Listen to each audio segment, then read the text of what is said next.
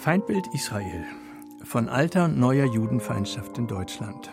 Ein Podcast von und mit Hubertus Knabe.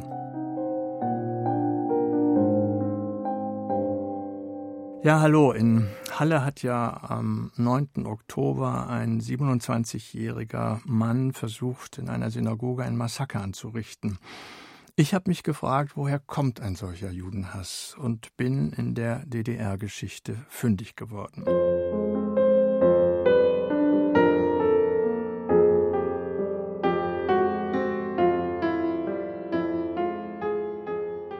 Am Mikrofon ist Hubertus Knabe.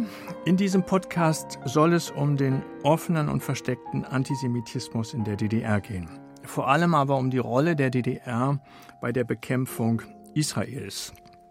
Oft wirken solche Einstellungen, die eine Gesellschaft erworben hat über Jahrzehnte hinweg, ja fort, auch in die nächste und übernächste Generation. Sie sickern sozusagen ein in eine Gesellschaft und verfestigen sich dort und das kommt dann manchmal plötzlich zutage und man ist erschrocken, in welche Abgründe man da blickt. Gleichzeitig soll es aber auch um eine ehemalige Informantin des DDR-Staatssicherheitsdienstes äh, gehen, die unlängst von der deutsch-israelischen Gesellschaft Berlin-Brandenburg zu einer Veranstaltung in Berlin eingeladen wurde, um eben über dieses Thema, die DDR und Israel, zu referieren. Nun werden Sie sich vielleicht fragen, warum muss ausgerechnet eine Ex-Stasi-Mitarbeiterin über die DDR-Vergangenheit aufklären? Das habe ich mich auch gefragt. Aber so ist es und die Veranstalter haben auch äh, an ihrer Einladung festgehalten. Die Veranstaltung fand statt in der deutschen Hauptstadt Berlin. Aber nun der Reihe nach. Zunächst mal muss man feststellen, dass kein anderes Land Europas die militanten Gegner Israels so offen und nachhaltig unterstützt hat wie die DDR. Das ist insofern verwunderlich, weil die Deutschen ja doch da eine besondere Verantwortung gegenüber Israel tragen. Aber es ist so und insbesondere Yassir Arafat, der Anführer der palästinensischen Befreiungsorganisation, war häufig Gast in der DDR, ein sehr gern gesehener Gast. Er kam zu Freundschaftsbesuchen und das, obwohl seine Fatah-Bewegung zahlreiche terroristische Anschläge auf israelische und weitere Ziele verübt hatte. Er hatte praktisch, als diese Beziehung zu Erich Honecker und der DDR anfing, sein ganzes äh, bisheriges politisches Leben der Vernichtung Israels gewidmet. Die DDR erkannte aber nicht nur die PLO als erster europäischer Staat äh, förmlich an, sondern unterstützte sie auch mit vielen Waffen, sogar mit Waffen, die die Sowjetunion der PLO verweigert hatte. Und äh, die Männerfreundschaft, von der zuweilen die Rede ist zwischen Arafat und Erich Honecker, dem Chef der SED und Staatsratsvorsitzenden der DDR. Diese Männerfreundschaft währte wirklich bis zum bitteren Ende, muss man sagen. Es gibt Fotos von diesem gespenstischen Staatsempfang am 7. Oktober 1989 im Ostberliner Palast der Republik. Da sitzt Arafat rechts an der Seite an einem runden Tisch und Honecker steht dort an diesem Tisch neben ihm Gorbatschow und er hält gerade eine Rede, die wenige Tage oder Wochen später schon von der Geschichte überholt war.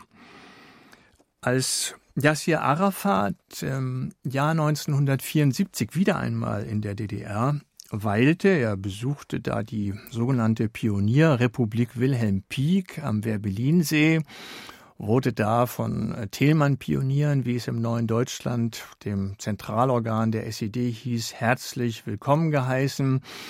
Als äh, Arafat 1974 äh, wieder einmal die DDR besuchte, bahnte sich insgeheim noch eine andere langjährige Beziehung an, neben der zwischen Arafat und Honecker. Am 12. Juni 1974 unterschrieb nämlich die angehende Lateinamerikanistikstudentin Anetta Kahane eine Verpflichtungserklärung als inoffizielle Mitarbeiterin des DDR-Staatssicherheitsdienstes. Eigentlich müsste man sagen, als inoffizieller Mitarbeiter, denn in der DDR wurde nicht gegendert. Auch die Ministerin für Volksbildung hieß der Minister für Volksbildung Margot Honecker, aber das nur nebenbei. Mit schwungvollen Lettern gab Kahane damals zu Protokoll ihrem Führungsoffizier, der sie danach acht Jahre betreute, ich zitiere, Hiermit erkläre ich mich bereit, auf freiwilliger Basis mit dem Ministerium für Staatssicherheit zusammenzuarbeiten. Ich verpflichte mich, mit niemandem über diese Verbindung zu sprechen. Aus Sicherheitsgründen wähle ich mir den Decknamen Victoria. Ich habe mir diesen IM-Vorgang, wie das Stasi-Deutsch heißt, mal angesehen. 800 Seiten sind das, mehrere Bände, über 70 Treffberichte, viele handschriftliche Mitteilungen, vor allem viel Denunziatorisches über Freunde und Bekannte ziemlich unappetitlich. Und diese Frau, die dann 1982 ausstieg aus ihrer Arbeit für den Staatssicherheitsdienst, leitet heute die Amadeo Antonio Stiftung in Berlin und sollte unlängst bei einer Veranstaltung in Berlin zurückblicken auf die Geschichte des SED-Staates, aber nicht äh, auf ihre eigene Geschichte und ihre Arbeit für den Staatssicherheitsdienst, sondern auf das Verhältnis der DDR zu Israel und den Juden. 70 Jahre nach der Staatsgründung der DDR, so hieß es in der Einladung der deutsch-israelischen Gesellschaft Berlin-Brandenburg, sollte geklärt werden, wie es möglich war, dass dieser Staat Israel als feindlichen Aggressor ansah und bekämpfte. Diese Einladung kann man im Internet noch nachlesen. Da werden auch die Panel-Teilnehmer vorgestellt. Bei Frau Kahane ist da viel Liebenswürdiges zu lesen. Von ihrer Arbeit als Stasi-Informantin findet man dort kein Wort. Dass ausgerechnet eine ehemalige Stasi-Mitarbeiterin über die Israel-Feindschaft der DDR Auskunft geben soll, dürfte zumindest in den Ohren geschichtsbewusster Israelis äh, wie bittere Ironie klingen. Denn die Stasi spielte eine zentrale Rolle beim verdeckten Kampf palästinensischer Terrororganisationen gegen den jüdischen Staat. Sie unterstützte eben nicht nur Arafats PLO, sondern sie diente im Grunde genommen israelfeindlichen Terroristen aller Art, ob rechts oder links, ob arabisch, palästinensisch, was auch immer, als Rückzugsort, Ausbildungsstätte und Operationsbasis.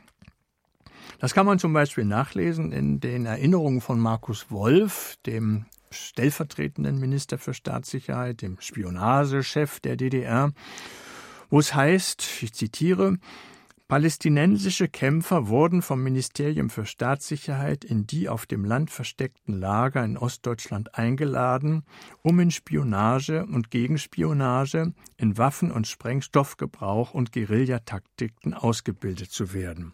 Zitat Ende. Er berichtet dann noch, dass zuständig gewesen sei die Hauptabteilung 22. Die nannte sich eigentlich als zuständig für Terrorabwehr, aber in Wirklichkeit hat sie selbst Terror unterstützt und er schreibt, dass diese Abteilung, Hauptabteilung 22, seit Ende der 70er Jahre von einer kleinen Truppe rasch auf 800 Mitarbeiter angewachsen sei. Nicht erwähnen tut er seine eigenen Leute, denn auch die HVA, also der Spionageapparat der Stasi, war hier stark involviert. Die haben zum Beispiel den sozialistischen Sicherheitsdienst im Südjemen aufgebaut wo viele Terroristen in militärischen Lagern ihre Ausbildung erhielten, unter anderem auch von der äh, Roten Armee-Fraktion, die eben dort quasi unter den Augen der Staatssicherheit geschult worden sind. Aber trotzdem, wie sehr die DDR den anti-israelischen Terror unterstützt hat, ist eigentlich erst in den letzten Jahren in seinem ganzen Ausmaß sichtbar geworden. Vor allem Lutz Mäkes Dissertation DDR und PLO, die 2017 erschienen ist, 500, über 500 Seiten stark, beschreibt äh, akribisch, wie diese Waffenbrüderschaft äh, gestaltet wurde, wie sie sich entwickelt hat. Er rekonstruiert unter anderem wie die Stasi in den Anschlag auf die Westberliner Diskothek Labelle verwickelt war. Das war ja eine Diskothek in Westberlin, wo vor allem US-Soldaten verkehrten und wo ein Sprengstoffanschlag drei Menschen tötete. Im selben Jahr 2017 ist aber noch eine zweite Doktorarbeit erschienen von Matthias Bengtson-Krallert. Die heißt Die DDR und der internationale Terrorismus. Und auch diese Arbeit widmet sich dieser Kooperation zwischen Stasi und Terrorgruppen im Nahen Osten. Da geht es auch um die Olympiade 1972 in München, den Anschlag, äh, über den die Staatssicherheit eben schon bevor äh, der Anschlag stattfand, der damals die Welt schockte und die Spiele ja plötzlich in ein Trauerspiel verwandelte. Die Stasi war schon vorher darüber informiert.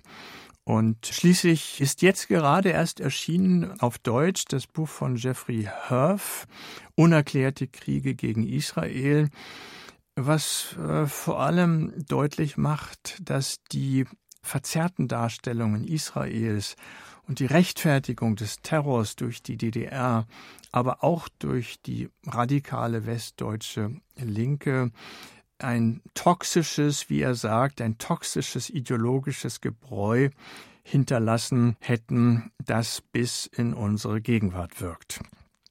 Dass die Stasi damals nicht nur mit palästinensischen, sondern auch mit Terroristen aus der Bundesrepublik äh, kooperierte, und zwar sowohl Rechten als auch Linken, äh, kann man einem vierten Buch entnehmen, das schon 2012 erschienen ist, nämlich von Regine Igel, Terrorismuslügen, wie die Stasi im Untergrund agierte. Äh, viel Stoff zum Lesen, aber lohnenswerte Lektüre, weil dieses ganze Kapitel jahrzehntelang geheim gehalten wurde. Bis heute, das kann man dem Buch von Regine Igel ganz schön entnehmen, hat man unendliche Schwierigkeiten überhaupt an diese Dokumente heranzukommen. Da ist dann die Hälfte geschwärzt oder zugedeckt, weil es die Interessen, das kann man nur vermuten, westlicher Dienste betreffen könnte. Aber es liegt wirklich sehr viel auf dem Tisch und es zeichnet sich ein bedrückendes Bild ab, wie die DDR und die SED-Führung hier den Terror gegen Israel massiv unterstützt hat. Diese verdeckte Zusammenarbeit der Stasi mit den Terrorgruppen, vor allem des Nahen Ostens, entfaltete sich genau in den Jahren, als Anetta Kahane die Geheimpolizei der SED hemmungslos mit Informationen über Freunde und Bekannte versorgte. Zum Beispiel als die SED ein Abkommen mit der PLO abschloss, das war schon das zweite, in dem sie sich zu noch mehr Unterstützung verpflichtete, berichtete sie von Botschaftsempfängen, sie traf den italienischen Botschafter, sie traf andere Botschafter, zum Teil mit Ehefrauen und berichtete hier haarklein, was sie in den Gesprächen dort erfuhr. Die Herren waren aufgeschlossen gegenüber der jungen und interessanten DDR-Studentin und das fand sich dann alles in den Akten der Staatssicherheit wieder. Aber sie berichtete eben auch über DDR-Bürger, die ihr zum Teil zufällig über den Weg liefen bei Geburtstagsfeiern oder anderen Anlässen die aus ihrer Sicht äh, potenziell für staatsfeindliche Handlungen in Frage kämen. Also eine glatte Denunziation, durch die andere in Gefahr gebracht worden sind. Ein anderes Beispiel, als die Stasi ihre Zusammenarbeit mit dem Sicherheitsdienst der PLO, das war sozusagen noch mal eine andere Ebene von Geheimdienst zu Geheimdienst, in einem Vertrag fixierte, bespitzelte Kahane gerade zwei Westberliner Journalisten. Die hatten sich mit ihr angefreundet. Eine Studentin war darunter, die schon publizierte und ein ZDF-Korrespondent, der gerade auch persönliche Probleme hatte und ihr ein bisschen das Herz ausschüttete. All das landete in den Akten des Staatssicherheitsdienstes und wurde vom Führungsoffizier dann im Ministerium weitergegeben. Da gab es dann Abteilungen, die für westliche Journalisten zuständig waren und da wurden dann entsprechende Informationen, so nannte sich das bei der Stasi, gefertigt, sprich eine Art Meldung äh, über ein Sicherheitsproblem aus Sicht der Stasi und dann sind diese anderen Abteilungen aktiv geworden. Es ging aber nicht nur um Denunziation und äh, die Berichterstattung über westliche Ausländer, sondern es ging vor allem, das äh, fiel mir bei dieser Akte immer wieder ins Auge, um die Anwerbung neuer Informanten. Dazu brauchte die Stasi sogenannte Tipper. Das sind Leute, die also aus ihrer Bekanntschaft Leute quasi vorschlagen und eine Kurzeinschätzung geben, ob die dafür ansprechbar sind. Und solche Tipps finden sich also reihenweise in der Akte von Frau Kahane alias IM Victoria. Belohnt wurde sie dafür mit Schnaps, kann man den Unterlagen entnehmen, Zigaretten. Dann gab es mal einen goldenen Füllfederhalter, auch mal 200 Mark der DDR Geldprämie. Aber vor allem ähm, wurde sie belohnt mit einem für junge Menschen in der DDR ganz, ganz seltenen Privileg. Sie durfte nämlich in den Westen reisen. Nicht nur privat zu einer Hochzeit nach West-Berlin im Jahr 81, sondern sogar beruflich als Dolmetscherin nach Afrika. Also das, wovon die meisten anderen DDR-Bürger nur träumen konnten.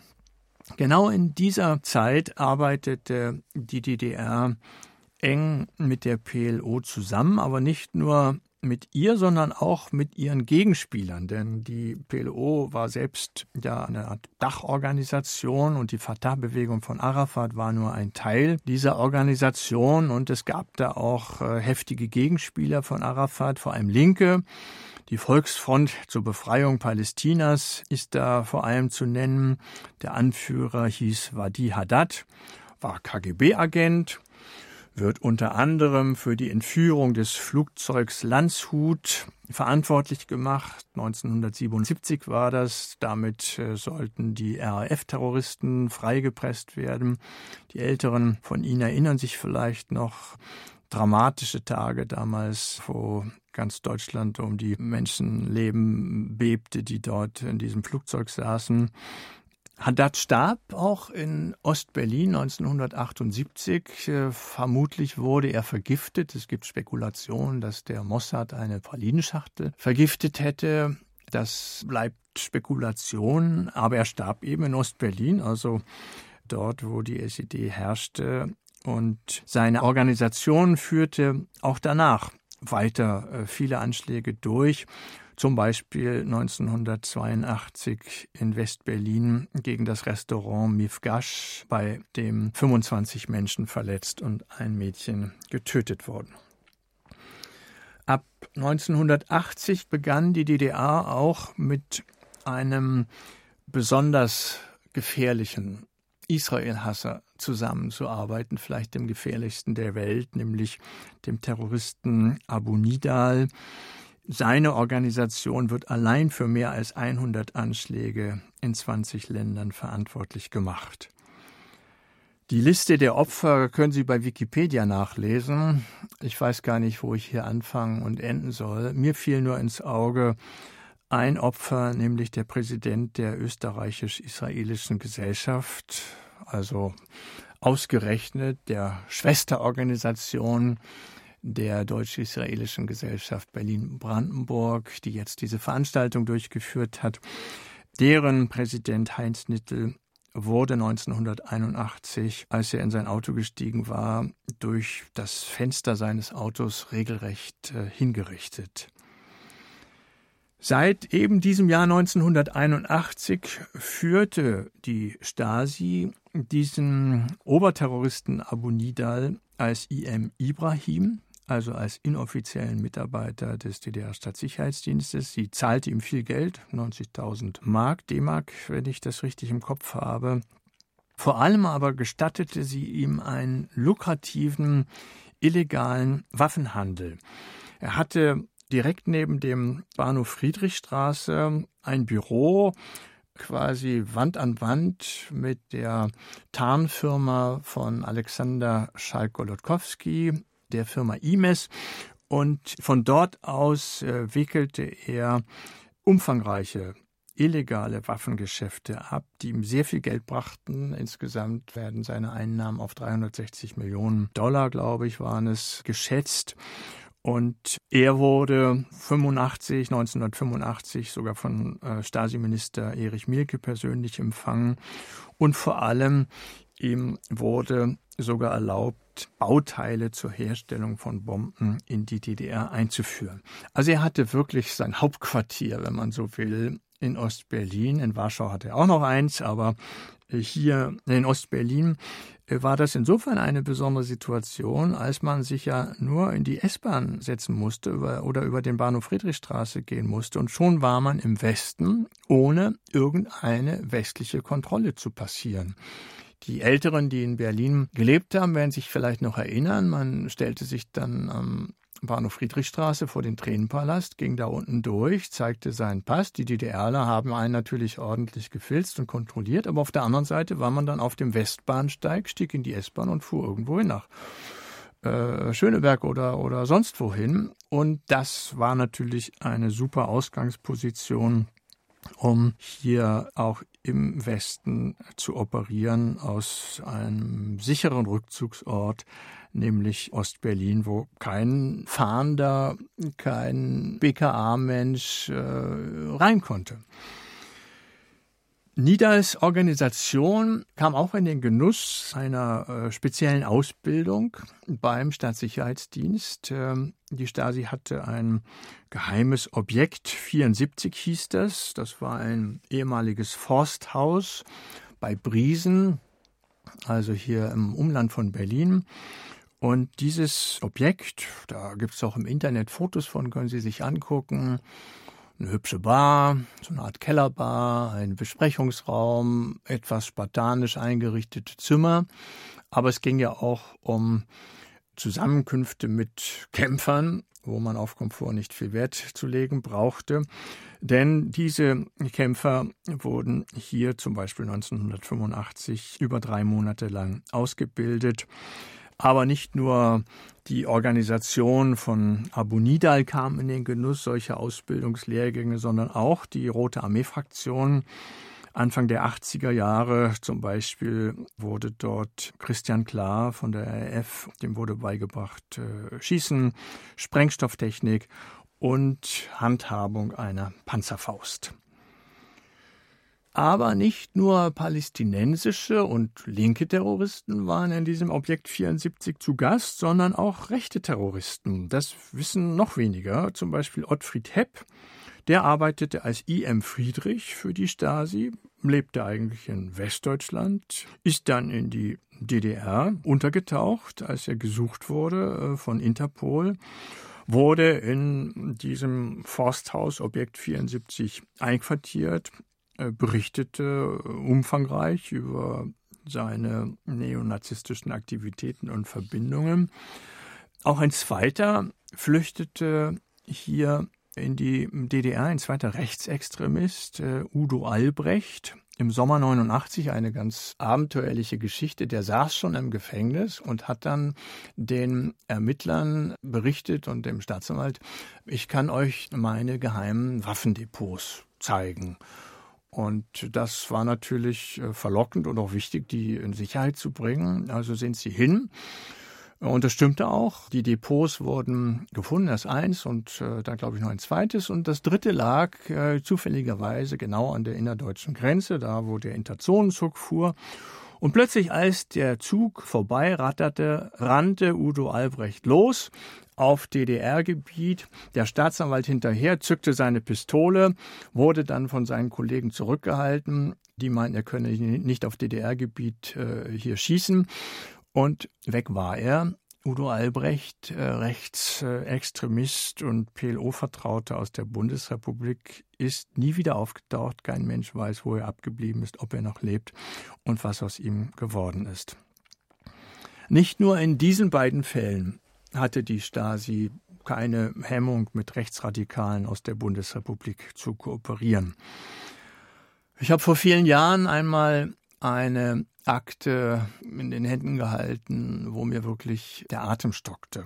Da hat die Stasi in der sogenannten Aktion J Drohbriefe an Holocaust-Überlebende in Westdeutschland entworfen.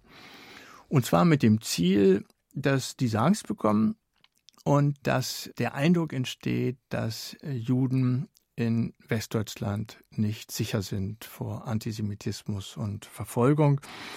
In einem hieß es zum Beispiel, ich zitiere jetzt, auch wenn es mir schwerfällt, auch du stehst auf unserer Liste.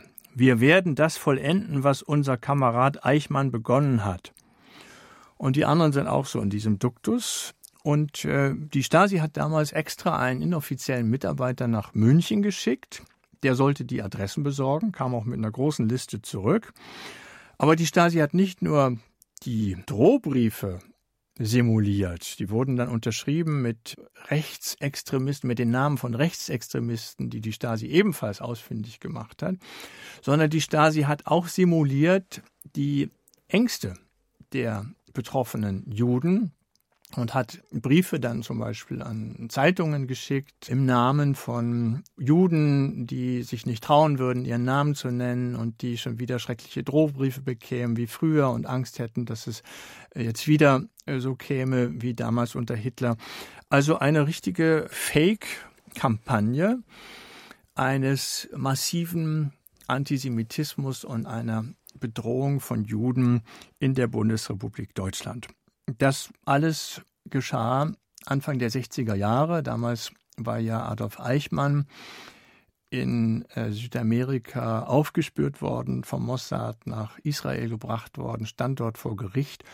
Und die Stasi und die DDR haben praktisch versucht, die Bundesrepublik mit auf die Anklagebank zu setzen, mit verschiedenen Kampagnen. Aber diese Aktion J, äh, es gab da noch eine andere Aktion, vergiss mal nicht, da wurden dann, sollten Gelder gesammelt werden für Eichmanns Verteidigung gehören mit zu den wirklich äh, schändlichsten Aktivitäten, die diese Geheimpolizei zustande gebracht hat.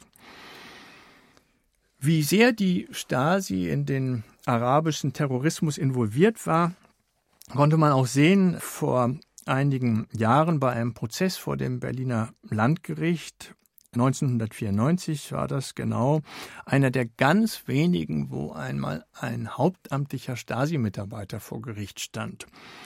Ich weiß nicht, ob Sie das wissen, dass von den 92.000 hauptamtlichen Mitarbeitern des Stadtsicherheitsdienstes praktisch keiner ins Gefängnis musste. Das äh, blieb alles unverfolgt mit der Begründung, das sei ja nicht illegal gewesen, was die gemacht haben, was wiederum mit dem Einigungsvertrag zusammenhängen, in dem war ja festgelegt worden, dass kriminelle Taten im Beitrittsgebiet, wie das hieß, also in der DDR, nur nach dem Recht der DDR bestraft werden könnten. Die mussten also gegen ihre eigenen Gesetze verstoßen haben, um sie überhaupt vor Gericht zu bringen. Äh, eigentlich eine absurde Konstruktion. Deswegen sind also all die Vernehmer etwa im Stasi-Gefängnis Hohenschönhausen, da, da saß ja, hatte die Vernehmerabteilung über 400 Mitarbeiter und dann nochmal die ganzen Wärter über 250 und der Gefängnischef und die 17 anderen Untersuchungshaftanstalten und ihre Mitarbeiter, alle blieben unangetastet nach der Wiedervereinigung. Aber einer kam doch vor Gericht und das war Helmut Vogt. Er leitete die Stasi-Hauptabteilung 22.8 und er wurde deshalb zu vier Jahren Haft verurteilt, weil er 1983 einem Libanesen den Sprengstoff überreicht hat, äh, mit dem dann ein Anschlag auf das Kulturzentrum Maison de France in West-Berlin verübt worden ist. Dieser Anschlag mitten im Zentrum von West-Berlin am Kudamm, der eine oder andere kennt das vielleicht, Cinema Paris, bei dem wurde ein Mensch getötet und 23 Personen verletzt, hätte nicht stattgefunden, wenn die Stasi hier nicht in dieser Weise geholfen hätte. Deswegen auch das Urteil gegen Helmut Vogt. Aber wie gesagt, äh, es ist eigentlich das Einzige, was mir bekannt ist, äh, wenn man mal von Erich Mielke absieht, dem Minister für Staatssicherheit, der aber nicht für seine Tätigkeit als Stasi-Minister verurteilt wurde, sondern weil er noch in der Weimarer Republik zwei Polizisten erschossen hatte. Und das nicht verjährt war, weil Mord in Deutschland nicht verjährt und deswegen dann äh, später strafrechtlich zur Verantwortung gezogen wurde. Ja, aber zurück zur Stasi und ihrem Kampf gegen Israel, hier muss man noch einen anderen Aspekt erwähnen, auf den vor allem der Historiker Harry Weibel seit Jahren hinweist, nämlich es gab auch in der DDR einen massiven Antisemitismus und einen massiven Neonazismus. Wenn ich das erwähne, dann wird mir oft von DDR-Bürgern entgegengehalten, nein, nein, nein, das kann gar nicht sein, das gab es nicht. Äh, doch, das gab es, äh, nur es wurde geheim gehalten. Es stand in keiner Zeitung, sondern die Stasi sorgte dafür, dass alle diese Dinge unter den Teppich gekehrt wurden. Zum Beispiel Weibel hat 145 äh, Friedhofschändungen gezählt, also wo jüdische Gräber mit Hakenkreuzen beschmiert wurden oder umgestoßen wurden. Halt das ganze Programm. Es kam äh, hunderte Male zu tätlichen Angriffen und Auseinandersetzungen.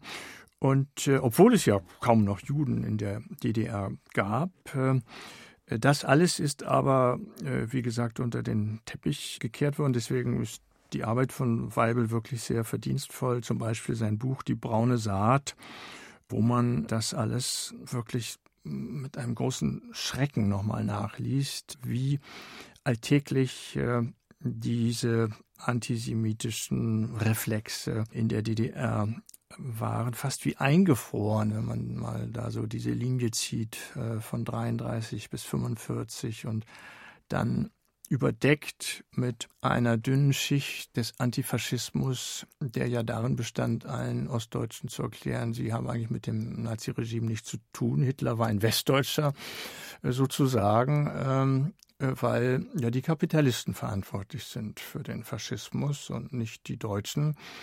Und diese Kapitalisten gab es ja nicht mehr in der DDR, die waren ja enteignet und verjagt worden. Also hatte man damit äh, nichts zu tun. Im Gegenteil, man stand auf der anderen Seite. Äh, ich kann mich noch entsinnen, als ich vor vielen Jahren mal in Rostock eine Stadtführung mitgemacht habe. Die Dame, die das machte, nannte sich übrigens nicht Stadtführerin, weil das Wort Führer in der DDR tabu war, sondern Stadtbilderklärerin. Und die sagte dann plötzlich, ja, 1945, als wir den Krieg gewonnen haben. Und ich sagte, hallo, äh, wir den Krieg gewonnen haben. Und dann verbesserte sie sich ähm, und sagte, als wir befreit wurden. Also hier sieht man ganz gut, wie im Grunde genommen die Auseinandersetzung mit dieser fatalen Tradition der Judenverfolgung, des Antisemitismus nicht stattfand und nicht stattfinden sollte. Und das ist quasi eingefroren bis heute auch in der Gesellschaft spürbar und verdeckt. Dieser Neonazismus oder wie auch immer man das nennen will, diese Reflexe, äh, gespeist aus der Nazizeit, diese Stimmungslagen von unten korrespondierten mit einer aggressiven antizionistischen Hetze von oben. Das ist ein Phänomen, was quasi die gesamte DDR-Geschichte durchzieht. Anfangs war die Sowjetunion ja noch äh, ein großer Freund Israels, aber das änderte sich nach 1948 und seitdem hat die kommunistische Propaganda massiv gegen Israel gehetzt. Und die Stasi war da äh, unmittelbar involviert. Schon Anfang der 50er Jahre, konkret 1952, äh, verhaftete sie eine ganze Reihe von hochrangigen Funktionären. Paul Merker ist der bekannteste, aber auch Leo Bauer, der Chef des Deutschlandsenders, Fritz Sperling und viele andere mehr die beschuldigt wurden als, ich zitiere, zionistische Agenten an der Ausplünderung Deutschlands und der Verschiebung von deutschem Volksvermögen mitgewirkt zu haben. Das klingt sehr nach Nazizeit. Und äh, genauso war es auch gemeint, ähm, dass äh, damals diese äh, überwiegend jüdischen Funktionäre oder die als judenfreundlich geltenden Funktionäre verhaftet wurden, hing einfach damit zusammen, dass Stalin 1952 entschied, dass jüdische Ärzte ihm ans Leben wollten und äh, deswegen wurden die besten Koryphäen auf medizinischem Gebiet äh, verhaftet, dann äh, verhört von der Geheimpolizei, zu Geständnissen gezwungen und sie sollten dann vor einem großen Schauprozess abgeurteilt werden. Und genau in dieser Zeit hat die Stasi und die SED quasi dasselbe nachvollzogen und sich nun auch auf die Suche nach den bösen Zionisten gemacht. Es hing auch zusammen mit dem Prozess gegen Rudolf Slansky, dem Chef der kommunistischen Partei in der Tschechoslowakei, der verhaftet worden war als angeblicher Staatsfeind.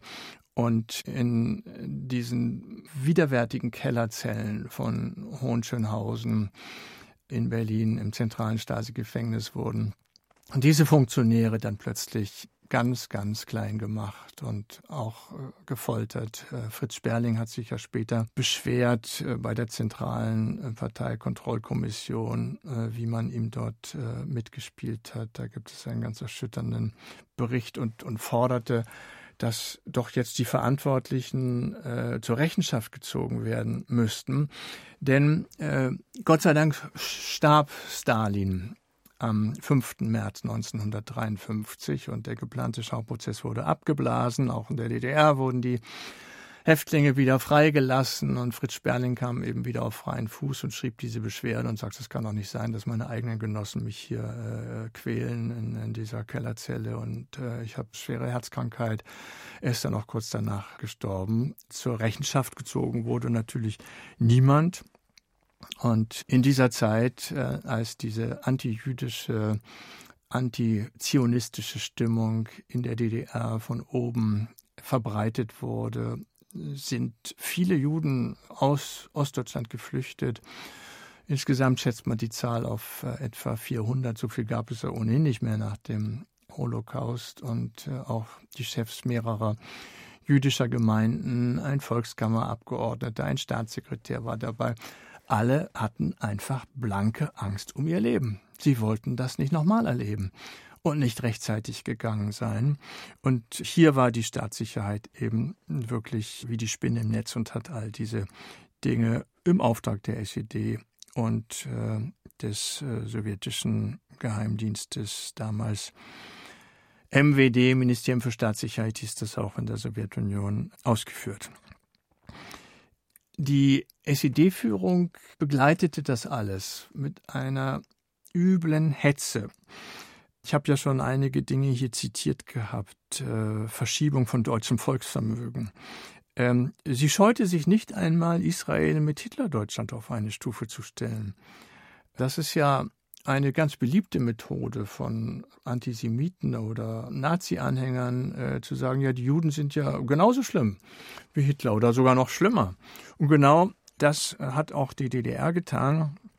Zum Beispiel der Agitationschef, also ZK-Sekretär für Agitation und Propaganda, so hieß das offiziell, der SED, Albert Norden, der paradoxerweise selber Sohn eines Rabbiners war und umso heftiger agitierte, ähm, der 1970 zum Beispiel erklärte, dass der Mord an den Arabern durch Israel ebenso verdammenswert sei wie der Mord an den Juden durch Hitler. Also beide gehören auf dieselbe Stufe. Oder ein anderes Beispiel, als Israel im Oktober 1973 den Angriff von Syrien und Ägypten, der ganz überraschend kam. Auch damals war gerade Yom Kippur, wie jetzt in Halle bei dem Anschlag, äh, wo die Juden äh, den höchsten religiösen Feiertag feiern und anders zu tun haben, als ihre Grenzen zu bewachen. In dem Moment marschieren die Ägypter und die Syrer ein mit ihren Armeen.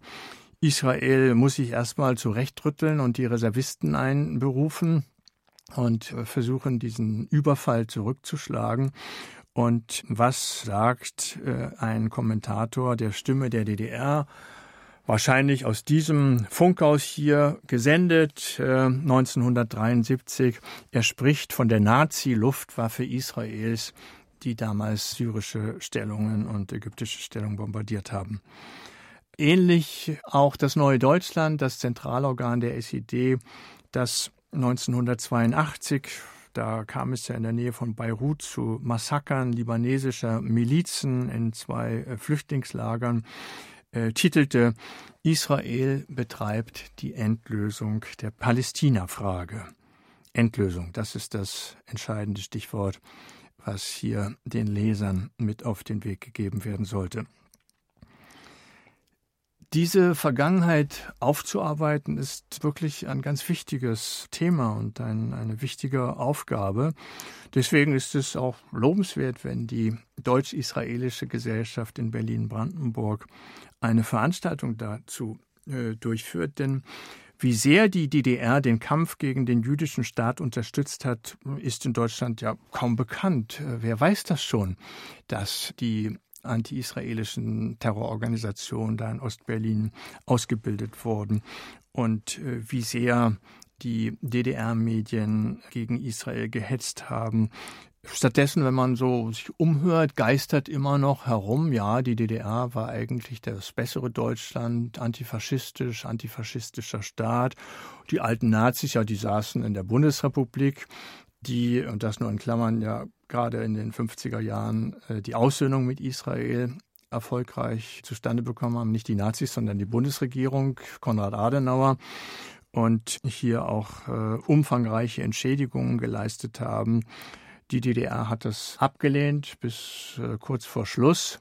Erst als Erich Honecker in Bonn gewesen war, 1987, und dann vielleicht ein bisschen größenwahnsinnig wurde und auch nach Amerika in die USA wollte, dachte er sich, da muss ich mich auch mit den Juden besser stellen und hat dann angefangen, Kontakte zu knüpfen und auch äh, äh dann ging es plötzlich um äh, Entschädigungszahlungen. Aber bis dahin war das äh, überhaupt kein Thema. Im Gegenteil, alle Forderungen, auch von Paul Merker, den ich vorhin erwähnt hatte, schon direkt nach dem Krieg äh, hier äh, jüdisches Eigentum zurückzugeben, Häuser äh, und äh, Geld, Schmuck, was auch immer die Nazis beschlagnahmt hatten, oder auch Entschädigungen zu zahlen. Das war alles äh, strikt zurückgewiesen worden, nach dem Motto, ja, wir sind doch ein antifaschistischer Staat, wir haben damit nichts zu tun, deswegen müssen wir da auch nicht für gerade stehen. Das äh, müssen die Kapitalisten drüben machen.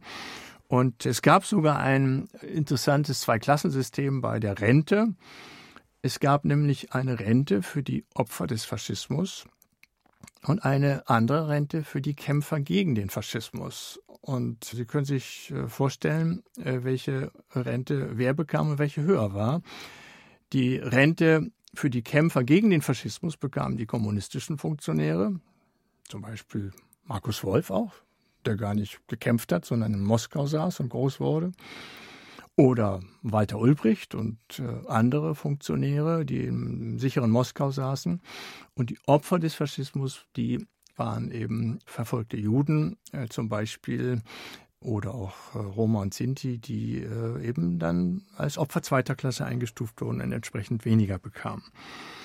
Das alles zu diskutieren ist wirklich eine wichtige Aufgabe auch um diesem äh, Mythos, äh, diesem falschen Mythos vom antifaschistischen Staat entgegenzutreten.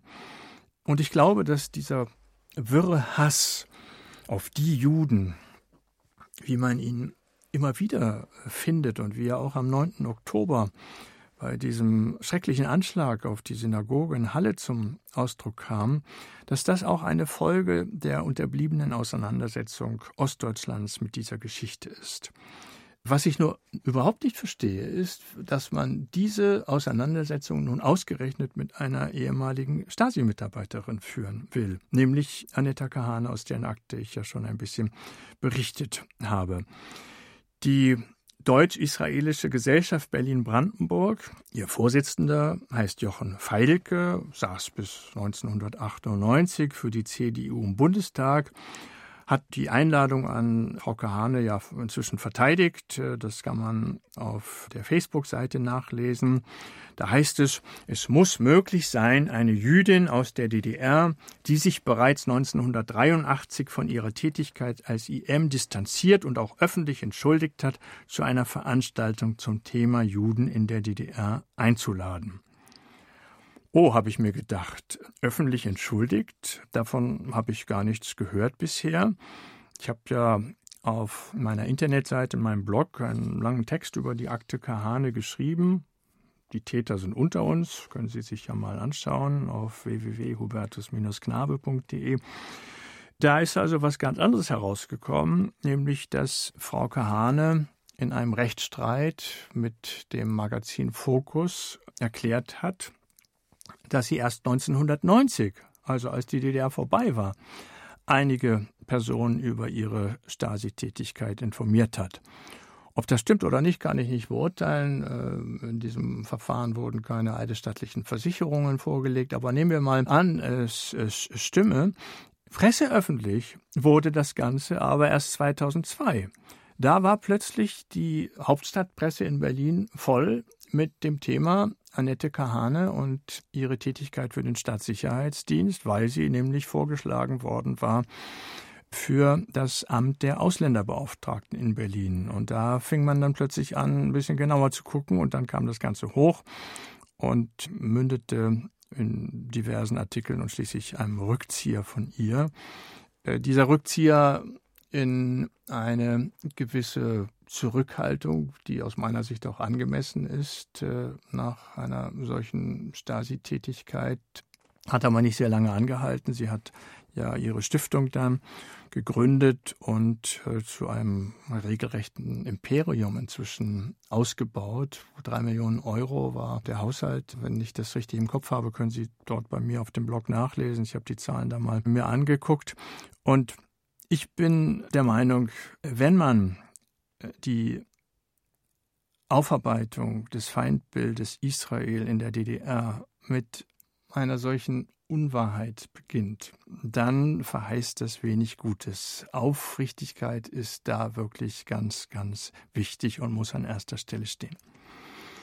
Ja, so viel für heute. Wenn Sie noch mehr Podcasts von mir hören wollen, äh, schauen Sie auf meine Website www.hubertus-knabe.de.